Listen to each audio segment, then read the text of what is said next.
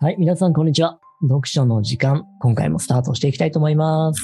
はい、こんにちは、あのです。よろしくお願いしま星す。野です。よろしくお願いします。今回も経営リーダーのための社会システム論、構造的問題と僕らの未来、18回目ですね、18冊目。そうですね。はい、これを扱ってまいりますが、えー、壮大な第2回を終えて、第3回に入っていきたいと思います。はい。すいません。2回目長くて2週目がはい、久々の大河ドラマでしたね。失礼しました。いえいえいえ。まあ、まあ、聞いていただけると面白いんじゃないかなと思っている、思いたいので、 はい。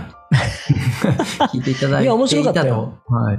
これはね、自信を持って言えますけど、面白かったです。あ、よかったです。はいまあ。でも、これも宮台さんと野田さんの知の結果ですからね。まとめてくださってる。はうんい。すごいなと思いますね。本当に。特にね、今の時代うんうんうんっ。ていうものは避けられませんでしたよね、この時代っていう感じの流れだったと思うんだけど、うんうん。それを分かった上でではどうするかっていう、うん。このこっからの姿勢の考え方、選びそうです方、ねみたいなところにすごくね、意義を感じやすいうん。んでした。確かに。やっぱりこう、う、流れを知るっていうの大事だねって思うところ大で事しでたすよ。ね。うんつながってますもんね。つこれまながでるとつ。ながる。そうう。んで、このつながり無視して自分だけの意思で何かしようと思っても、うん。うん、そこら辺をね、こう若かりし頃の自分と同じような無茶な野望を持った人たちには、ぜひ聞いてもらいたい。で若い時ってそうなりますよね。まあ僕らまだ若いですけど、多分10代、20代とかそう思っちゃいますよね。なんか変えてやるみたいなこととか。そうね。自俺分がは総理大臣になった方がいいんじゃないかってよく思ってましたからね。 星野総理大臣。ひどいことになりますから。まあすいません。じゃあ今回あの3週目はですね、あの、過去にこの読書の時間で扱った本とか、うんまあ人のこう最近のこう発言、はイい。ンタビューなんかと、この経営リーダーのための社会システム論で扱った話とのこうちょっと関連みたいなのを2つ3つですね、ちょっとちょろちょろっとお話しして、はい、終わりたいと思います。ああ、非常に面白いですね。ありがとうございます。はい。やっぱそこら辺ね、阿野さんのチョイスで、いろいろとこれまで扱ってきてる本があるので、関連性はいろいろあるでしょうね。うんまあまあ、好みがね、現れるんでしょうね。気うんになることとか。はい。まあ、一つ目、あの、内田達さんの町場の教育論っていうのをええ扱わせてもらった回があったと思うんですけど、はい、ありました。はい。この経営リーダーための社会システム論の中でもこう3つの公害化が起こりますよっていう話、2回2週目させてもらったそことつながりで言うとうん。内田達さんもこう言ってるんですけどうんあの個々人があの自由で快適な自分らしさはい。を追求する消費、社会っていうのを進めていった結果、まあ、家族の解体起はい。こっていったとうん。これはあかんのじゃないかって言ってたんですけどうん。まあ、言葉は違いますけど、まさに同じようなことをおっしゃってたんだなっていうのはまさにだね。思った思った、こ。ありれ。あの、前回聞きながら思いましたよ、ここ。ましうたねはいうん。ん。だからそう。だからまあ、見えてる人には見えてんだなってそういう流れっていうのが、はい、はい、は。はいい。はい、僕なんか消費社会どっぷりなんで、流されてる 身なんで、岸から見えてないから。便利になったとか、良くなったって思ってたもんね。そうですね。より便利になればいいって思ってますし、うんね、いろんなアプリ入れて、より便利に生きてやろうって、はい、僕みたいな感情の劣化したクソ野郎はそう思っちゃってるんで、で。GDP が上がってみんながお金を稼いで、よりお金使っていいサービスが生まれてくるのは、はいおう豊か豊かって思うよね。思っちゃいますね。このニッチが生まれた後に、そのニッチを埋めるサービス、埋めるために、どんどんスタートアップ企業が生まれてきたらいいと思うもんねう。ん。思いますね。うん思いま。すね。で、そういうのかっこいいって思っちゃってますからかっこいい思っってち思うゃってますからね。はうい。ん。うん。今でもちょっとかっこいいとはやっぱり思うよ。まあ、思いますね。確かにね。特にその、やってることというよりも、その行動力だったり、うん、思考力だったりに、かっこいい。いいって思うことが多い。そうですよね。確かにただこういう、世の中をより広く見て、より大きく見てうん。っていう、今のね、ちょうど前回で話をしたような話うんを。聞いた上で、その人たちは何に取り組むんだろうなっていうのは、ああ。興味持つよね。確かにそうですよね。うん。で前回の2週目の話でいくとそのアメリカ型システムでこうシステムの溝を埋めていくみたいな、今のニッチな話もそうですけどうんっていうスタートアップ起業家ってむっちゃ多いわけじゃないですかはい。不便をなくしていくみたいなうんでも、ね、この構造化されてるシステム化されてる流れでそこがこうよりこう感情を劣化させてるダメな人を作ってるっていうのを聞いた時確かに何をするんだろうって思いますね確かに。そうなんそだれでもそのね、サービスを作っていくのか、違うことするのか。ね、ひょっとすると、どこかで割り切って、いや、とりあえずはこのサービスやって金儲けてっから次のタイミングに行くとかっていう考え方もあるかもしれないしね。うんうん。自分まあのそれね、も一つですよ担保した上で。うんうん。まあね、それもまあ、わかります。うん。うん。それだけに行動力ある人だったらね。そうそうそうそう。一応保険を作った上でチャレンジしようとかっていうのもあるかもしれないし。うん。うん。それはあるでしょうね、人間、誰しも。うん。うん。まなあ、のでね僕だったらそうですな。うん。はい。僕ができるん だったら、僕がそういう行動力ある人だったらやっちゃうかもしれないですね。まずは自分でね、稼いでね。はい。で、エンジェル投資家になってみたいな。そうそうそうそう。多くの人がね、描く道を考えちゃうかもしれないですね。ね、それできたらいろんな人の説得がしやすいから、特に家族なんかのね。うん。確かにとな。かもいや、とかね、そんなこと言ったって、あなた息子の学費どうすんだよみたいな話とかさ、そうですね。そうなった ら、バカへなやへなって折れそうですね。ろ。そもそも今の時代の教育なんかに頼ってちゃいけないっつ って。とかっていう話に、ね、うんならなくて済むっていう。そうですね。確かにね。結局のところは、ある程度、こう、得た人が言える話っていうのもあるからね。まあ、かもしれないな。これを若者が真剣に何も得てない状態で言えていて、その若者が現状幸せだったりしたら素晴らしいなと思うんだけどさ、うん、うん。例えば、今 NPO 活動なんかをしてる若者たちがさ、はいはい。ずっと幸せでいられるかなっていうのがたまに心配になることがあって確さ、かにな。そうですよね。20代のね、うん。 1年、2年はね、こう、やりがいとか、やっていけるのかもしれないで、けクどラファンとかでさ、短期的な収益を上げられたとしても、うんこう活動資金得られて、そこから自分たちの給料も払えたのか、かとしても、うん。継続できるかなとかね。ってことですよね。そっか。星野さん、そういうね、若者をよく見てるから。なんかね、気になる、気になるです。確かどにっかに保険を持たせてやりたいなとも思ったりもする。そうですよね。うんうん。なんかね、宮台さんとかもそこ、ね、こう、経済的なところは大事だよっていうことは、まあ、根底にはありそうですけどね、言ってる中で言ううと。ん、ううんん、ううん。んうんだからシステムとかテクノロジーは解除しないとかっていうのそをうだよまくね使っていこうっていう感じですかね。うん、確かえーに、内田達郎さんおっしゃってたわ。うんうん。うん、で、二つ目が、あの、間の思想っていう本も、あの、高橋源一郎さん、辻真一さんの本で、まあこれもささっきの内田達夫さんの話と、まあ、繋がるんですけど、自由の定義っていうのを考え直した方がいいっていうのは、結構僕も頭に残ってて、何回も言っちゃってるんですけど、はい。あの、要するにこう、経営リーダーのための社会システム論の話でいくと、よりこう、快適、自由、安全、快適、便利に生きることっていうのが自由なのかって話ですね。言い換えると。うん、関係性とか時間とか場所から自由に解き放たれてることが自由だって、まあ、考えがちなんですけど、はい。そうじゃないと、うん、高橋源一郎さん、辻一新さんはおっしゃっていると。うん、うん、うんうん、うん。まあ、関係性の間に多様な自分を発見することが自由じゃないかっていうふうに指摘されていて、うん、うん。まあ、まあ、ここもつながるのかなと思いましたね、今回の扱った本で。ここはなんか難しい定義だったなと思っていたんだけれども、一つの機能とか一つの役割にとらわれすぎんだよみたいな話にもう解釈していいのかな。あまあまあ、そうですね。で、うそこで役割とか立ち位置を変えるのを感情に任せてやってしまってもいいぜみたいな話もあるのかな。うーん、なのかな。まあ、そういう部分もあるでしょうね。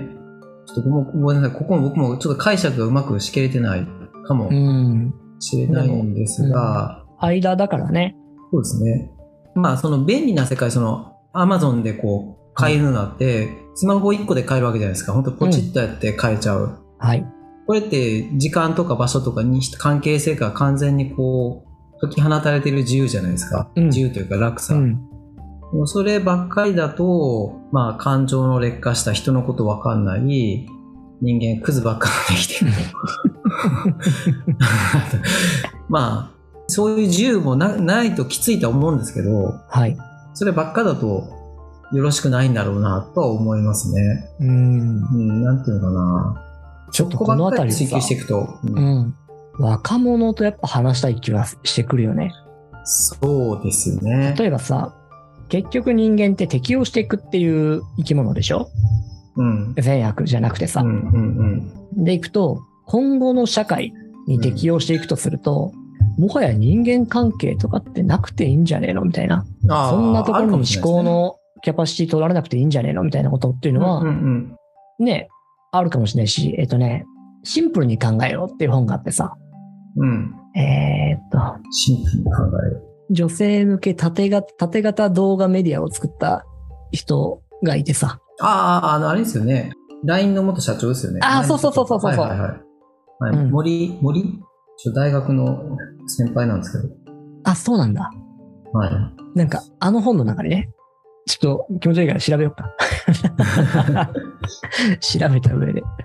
森川亮さん。あ、森かよですね。はいそうだそうだそうだそうだ。この話をよく忘れちゃうんだよね。した、したくなるけど忘れちゃうっていう。うんうんうん。あ、違う、森川明さんって呼ぶんだね。アキラってもんですね。あ、で、C チャンネルだ、C チャンネル。はいはい、そうだそうだ。ああー、はいはいはい。で、こちらの本に書いてあったね、内容で、いかに問題、イシューにはいはい。はい集中するか、みたいなことが書いてあって。で、その時に、偉い人への忖度とかやめとけ、みたいな、ああ、みたいな話があって。なるほどなるほど。うん、で、要はその、人の感情を考えて、関係性をメンテナンスするのに労力使うのやめようぜ、みたいな話なんだようん。うんうんうんうん。それよりもビジネスを進展させることに集中して、そっちに思考のキャパシティ全部使おうぜっていう、うんうん。リソース全部つぎ込もうぜっていう話があっなてるさほ。どなるほどなるほど。うんっていうのを読んで、それが正解だと思って、うん。えー成長してきたような若者たちがね、うん。いたときに、うん。ここら辺の論とはどのようにこう出会うんだろうなこれは興味深いですけど、と。うん。なんか僕が例えば25だったら、うん。いや、わかるけど、なんかうん。違うよねって思うかもしれないですね。ど、どっちあ、違うっていうのはその、こういう、今回宮台さんとか僕らが話したような話をはい。うん。聞いても、うん。えー、それはおおじさんおばさんの考えだねって思うかもしれないですね。フリーな、みた いな。あるかもだよね。 わかる。うん。思うかなって思いますね。そうね。 25とかだったら。うんうん。星野さんどうですいやー、どう思うんだろうね。でも若い頃はこっち好きだったよ。かあ、シンプルに。あ、うん、えっ、と、あじゃない今回、今回話をしたあーそう内だ容が好きなるでほどお、うただそそうだの後、20代中盤後半ぐらいうんうんうんから30代ぐらいまでかけてう、んぐっと逆方向に行ったね。ああ、ビジネスパーソンとして働いてる。そうそうそうそうんうん、まあそうですよね。やっぱり役割意識みたいなものとか、企業の中でいかに評価されるかとかそりゃそうですよ、ね。考えたよね。うん。でもそうしないとそういうことね、適応してうまくやっていけないですもんね。評価されない。成果出せないとかっ。ていうところにいたもんね。うん。なので、ちょっと興味があります、このあたりは。確かにそうですね。はい、うんはい。あともう一個一応言うだけ言っていいですかね。もう一個だあ、け。もう、じゃあ言ってください。言うだけ言ってください。あの、僕、あの、ファンである、あの、タクラムの渡辺幸太郎さん、コンテクストデザインの初回で扱った方ですね。はい。でこの人のなんかこうツイッターとか出てくるインタビューとか結構お追って読んじゃうんですけどラジオもずっと聞いてますし、うん。あのパナソニックのサイトに出てましてパナソニックのその、えっと、役員とか設計する人たちものをですよねはい。消費財を作るうんうん機材ですね、あの電気製品作る人たちと対談するドミニク・チェンさんと一緒に対談するっていうのを見て読んでて面白いなと思ったのが、へーあの効率性の概念について語ってるんですよね。はい。で、ちょっと長くなっちゃうんですけど、はかどるっていうこと、はかっていうのが日本の古い言葉らしいんですよ。はかどるのはかですよね。へえ。で、これはなんかもともとは田んぼの一区画分の中からどれだけ作物が取れたかを考える言葉だったと、はかって。へえ。で、これはまああの、はかどるっていう言葉を使うじゃないですか。今日常的に。そのはかですよね。うん。はかばかしい、はかどる。でも一方で、日本仏教的な武道感を大事にする考えていくと、はかないっていう言葉もありますよね。あるはかなね。い。はい。だから物のあるにも接続するし、はかっていうのは、あっても、そのたくさん取れても取れなくてもいい。だから効率的でもいいけど、非効率でもいい。っていう、こう、両極の、はかっていう同じ言葉、両極の意味を含んでるっていうんですよね。おもろ。で、なので、あとその後、だからこそ他人から無駄や非効率に思えることを大事にしたいですねと。うん人から与えられた価値観でないことが重要で、うん。効率とはつまり他の人と交換可能なものを共通の物差しの上で楽しんでいるに過ぎないわけですっていうんですそようね、そうね。はい。で、その逆で時間をかけることで自分にしか宿らない意味を探ることが面白い。だから非効率な時間の介在が必要だと思ってますっていう。うん。なかなかね、面白いなと思って、味わい深いなと思ってなる紹ほ介さどせてもらいました。ね。この前ちょうどさ、この渡辺幸太郎さんが、また他のね、うんうん。あれは企業向けの B2B の、えっ、とね、多分人材系のサービスだと思うんだけど、イベントがあってさ、その中で渡辺小太郎さんが出てお話をしてるのを聞いていて、うん思ったんだけど、で、今の話も聞いてて思ったんだけど、この方の意見にはやっぱりこう、優しさがあっていいよね。いや、いいんですよ。なんかね、深いんですよね。優しさ、そうそうそう。なんうか、ん。まあ、極論がね、出てきにくいところではあるんだけど、うん。うん。で、やっぱこう、ついつい極論とか、ちょっと言い切れるようう。なん意見が出た時に、こう、それで取りこぼしたところがないかみたいな考え方をよくしてくれてる感じがするよね。うんああ、なるほどね。で、そこが独自な視点になる気がするし、あーで今のこの渡辺幸太郎さんの話を、アーノさんがね、してくれたのを聞いてて思ったのは、やっぱこの多様性をいかに保つかって大事なんだなっていうところがう、ん。まあ、ね、多様性ね。うんう。ん、なんか、確かに。やっぱさ、シンプルな考え方一個持っておきたいじゃん。うん。人間は何がいいのかみたいな話を考えたときうんに、うん多様性持っておけると、不測の事態が起きたとき、時代が変化したとき、ルールが変わったときに、うん。誰かが助えー対応してくれるかもしれないみうたいな。んうんうん。この考え方が根本にあると、こういろんなところにシチュエーションとして当てはまりやすいなってよく思うんですよう。ん。で、今、渡辺幸太郎さんがおっしゃってた、自分だけのこの大事なものを探し、うん。自分だけの物差し作り、うんうん。このあたりを作っていくと多様性がどんどんどんどん生まれていって、おもろいよね。まあ、めんどくさそうだけど、そうで すね。あなたの非効物差し率だそとれな思いまのすね、けどみたね いな。そうそうとかね、そうあ、ですねヤードで測ってんのね、距離みたいな。1メートルだけど、みたい見 なえ。てるだけ。まあでもそうですね。そういうのがね、大事なんでしょうね。きっと。ううんん。うんそれを楽しむというか、そうですね。うん楽しめたらいいなと思いますね。僕自身なかなかね、 そうそうはできないことが多いですけど、我々はね、そこら辺アンラーンしながらですからね。まあ、まさにそうですね。アンランしながらですかね。うん。大事。でもこうやってね、ちょこちょことアンラーンしながら次の時代に向けての準備をしていくんでしょうよう。ん。うん。確かに。まあそうですね。こういう、まあ僕自身もこの読書の時間を通じて、うん。ちょっとずつこうね、アンラーンというか、なんか学んでるうん。気はしますし、はい。うん。いや、本当に、毎回毎回、非常に有意義で、はい、深みのあるお言葉をありがとうございます。いや、あの僕の言葉ではなくて、あの、書いてる著者の方々の思考に乗っかってるだけなんで、結果に。はい。結局ね、ありがとうござ本いをます書いた後、それをどう受け取るのかうん。もね、こっちの問題ですからね。あ、そうですね。で、受け取った言葉も自分の言葉ですからね、きっとね。そうですね。うん。確かに、確かに。なので、これはもう、阿波野智樹の読書の時間ですから、そうですね。はい、他の人が読んだら全然違う話になる可能性もあるから。多分、まあ、着眼点違うでしょうし、うん結構、星野さんと話す中でまた出てきたことあるんで。そうはいよ。あんだけ膨大な言葉の中の何、10万字とか20万字の中からさ、、はいはいい。や、今回はこの本で3つのキーワードですって、おほほほーっていつも、鬼のチャレンジじゃないですか、これが。これ、いやでこれもがさ面白いですよね、こういうのはね。うん。うん。 3つに、じ20万字の3つにしますかっていう、まあでも、なこかのな辺りにか、阿波野智樹が現れておると思います。そうであるといいなと思いますし、はい。はい。はい。まあ、ぜひ、よ本としてはすごく読みやすい本なので、この社経営リーダーのための社会システムの、別に経営リーダーじゃなくても、全然読んで、あ、なるほどねって、社会ってこうななってんだっていう意味でも面白いと思うんで、はい。はいぜひ、手に取っていただければなと思います。手に取りましょう。ありがとうございます。ありがとうございますい。や、キーワードが3つでしたね、確かね。えー、キーワード3つ。安そうです全、ね。はい快適、便利なのになぜ生きづらいのか、それから我々意識、。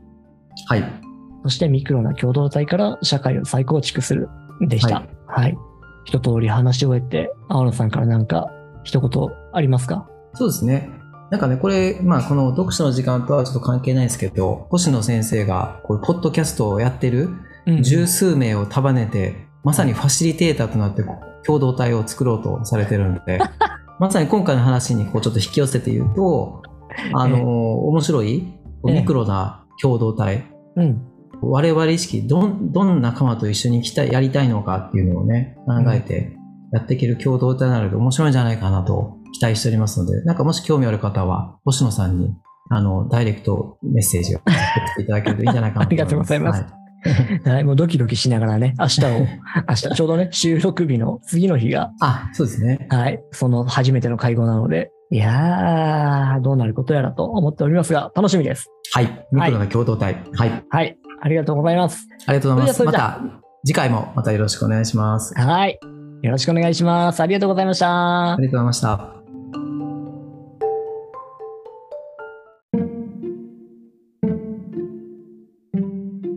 阿野智樹の読書の時間、お聞きいただきありがとうございます。今後は Twitter やブログなどでも情報を発信していきますので、ご意見、ご要望などございましたら、DM、メッセージいただければと思っております。